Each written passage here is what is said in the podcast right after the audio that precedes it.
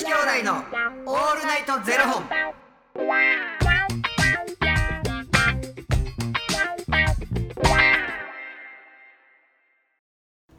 朝の方はおはようございます。お昼の方はこんにちは。そして夜の方はこんばんは。元女子兄弟のオールナイトゼロ本。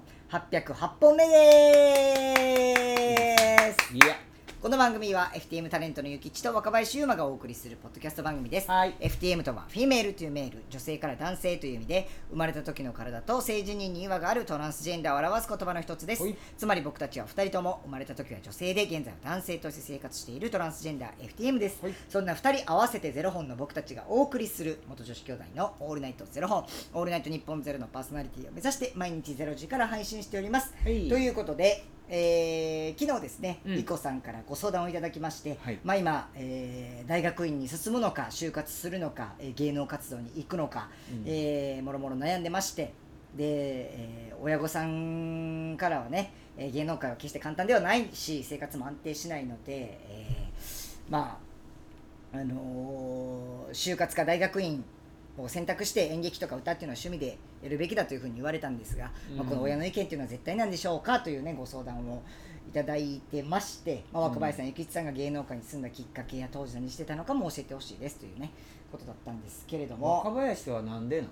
僕はもうそれこそ今より10年ぐらい前ですから、うん。もう LGBTQ とかっていうのもないし、うん。あの LGBTQ の人たちを応援しますよ支援しますよっていういわゆるアライと言われる会社自体もうん。本当に少なかったんですよね、うん。なんでじゃあ就活しなあかんってなった時にうん。もうでも僕はカミングアウトしてホルモン注射も打ってってやってたんで、うん。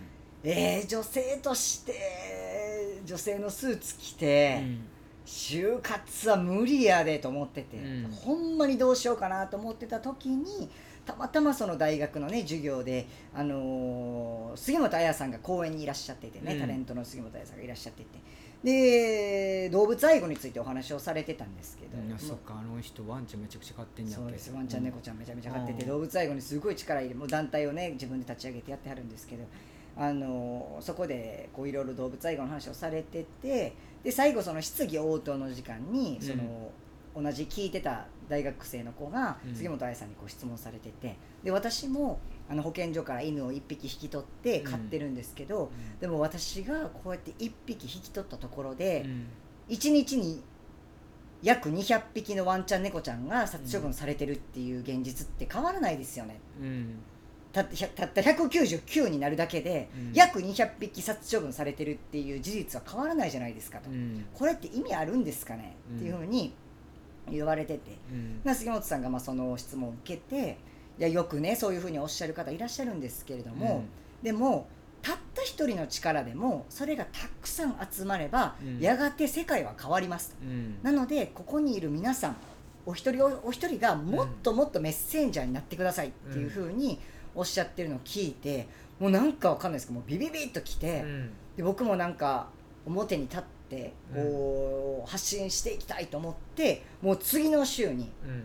あのデビューっていう雑誌やったんですよ。芸能界を目指す人の雑誌、もう多分今なくなったと思うんですけど。あ あれかオーディションの。そうそうそうそううん。オーディションうのん。雑誌がね当時あったんでとりあえずそれ一冊買って、うんでもう潜在写真の撮り方とかねみ調べて潜在写真撮りに行って、杉本愛さんの事務所に履歴書を送って、うん。ならもうもちろんあのダメだったんですよね、うん。ダメだって落ちたんですけどそのデビューの雑誌に書いてあった芸能事務所50社、うん。あの当てはまるやつなんか何歳から何歳までとかうん。性別とかで、うん。当てはまるところを全部丸つけて、うん。50社ぐらいに全部手書きで履歴書書いて、うん。送ったら2社帰ってきて、うん。でそこでオーディション受けたらたまたま事務所に所属させてもらえたんで、うん。うそれあのでそれがこう芸能界に足を踏み入れるきっかけになったんですけど、うん。でももしあの時一社も帰ってきてなくてうん。事務所に所属っていう形じゃなかったら、うん。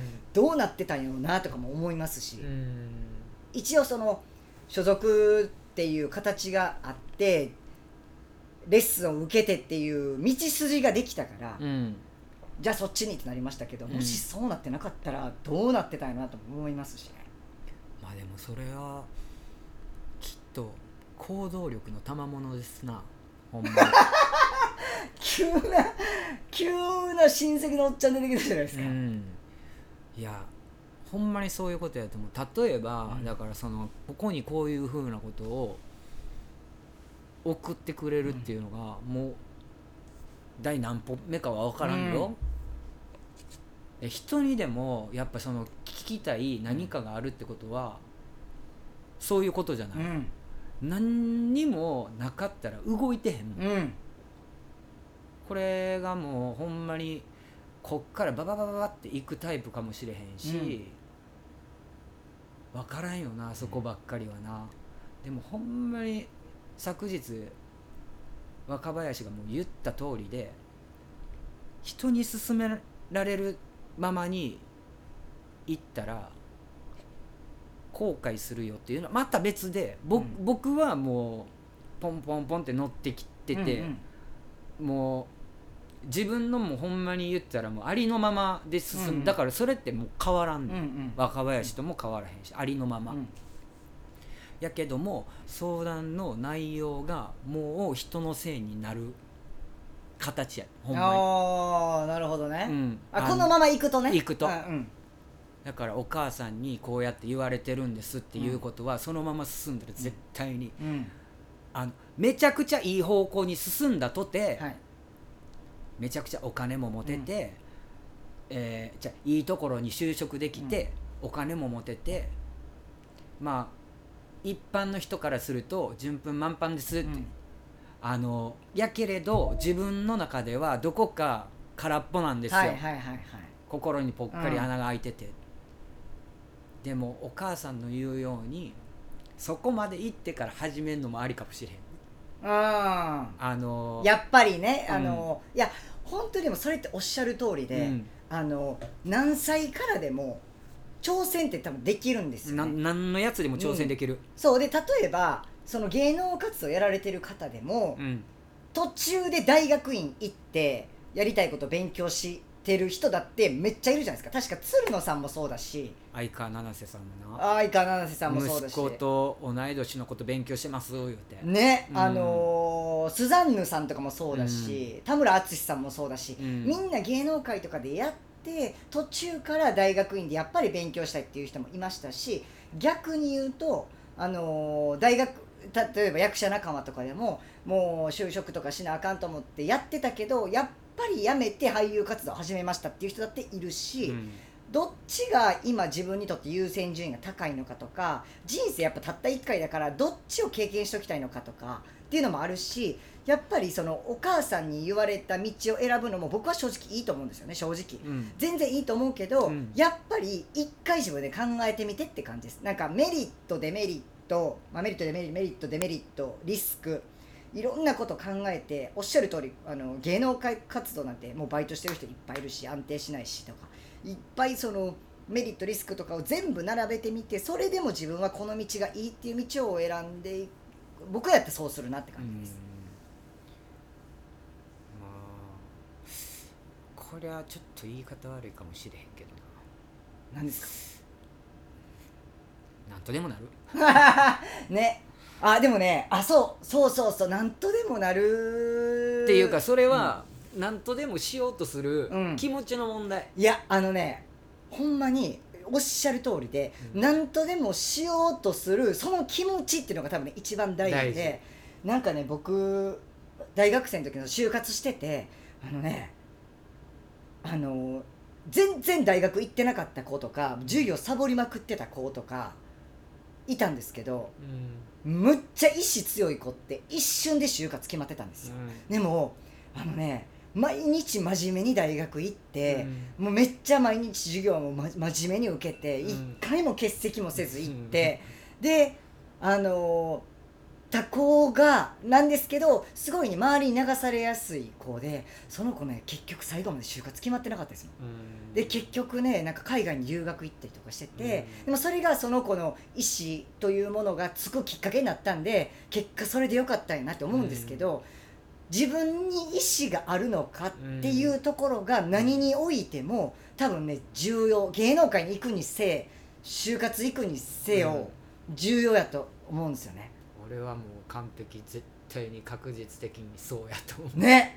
一心、ね。そうですね。うん。ほんまそれがあのーそれはそうです。就活に行くにせよ芸能界に行くにせよやっぱ意志が硬いとか芯が通ってるとか、そこは見られますよね絶対ね。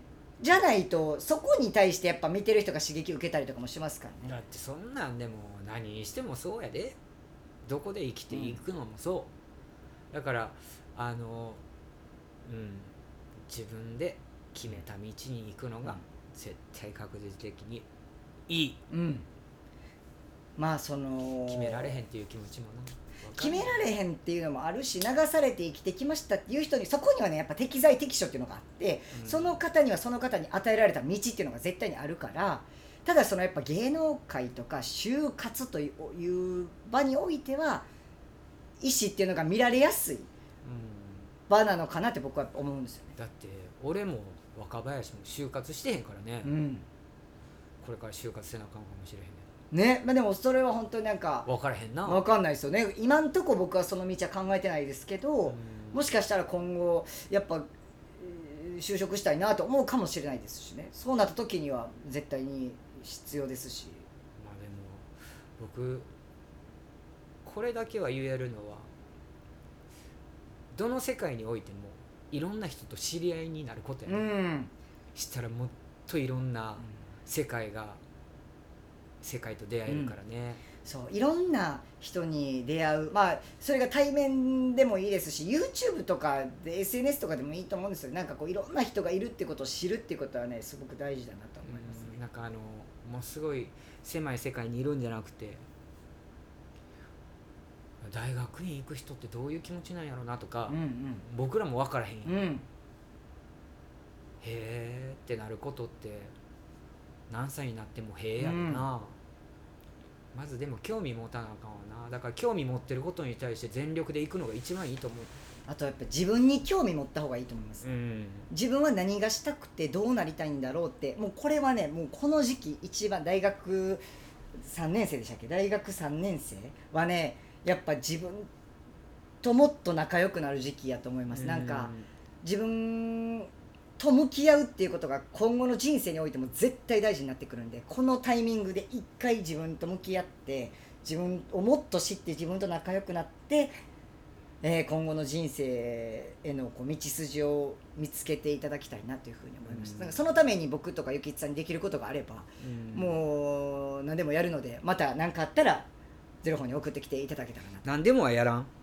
いやいやいやこうゼロ本でできる範囲ではやりますやん。何でもはやらんけどそんなもんな。ゼロ本でできる範囲ではやりますいややん一回ほんなら大学院ちょっと受けてみてくださいよとかって言われてもやな。そいやんなもん。なんちゃうそんなもん無理ですわ。そうってなる。それはすごいど読解力の問題ですよそれは。まあだからどんな話でも聞くのは聞くし、はい。答えれることはね、うん、答えるから、はい。まあ、若林が言ったように今一度自分ともう一回向き合って、何回でも向き合って、やっはいぱり自分がやりたいことって何なのかなってこうすり合わせしやんと、まあ、今後の道はうん。決めたらあかんのちゃう？そうですね。うん。もなんとでもなる。うん。知らんけど。知らんけど。なんいやでもとでもしていこうぜ。はい。していこ応援してます。うはい。ありがとうございますおぎということでこの番組では2人に聞きたいことや番組スポンサーになってくださる方を募集しております、はい。ファニークラウドファンディングにて毎月相談枠とスポンサー枠を販売しておりますのでそちらをご購入いただくという形で応援してくださる方を募集しております。毎月頭から月末まで次の月の分を販売しておりますのでよろしければ応援ご支援のほどお願いいたします、はい。元女子兄弟のオールナイトゼロ本ではツイッターもやっておりますのでそちらのフォローもお願いいたします。まあリコさん。私はリコさんの年に戻りたいですよ。いやね今からもういくらでも道はありますよ。なんでお前に言われなあかん なんでリコさんの気持ちになってるんですかなんでお今前にや。急にリコさんの気持ちになられて。ありがとう。いや本当にあの今日のお話がね少しでもお力になっていたらと願うばかりでございます。はい。ありがとうございます。それではまた明日の0時にお耳にかかりましょう。また明日。じゃあね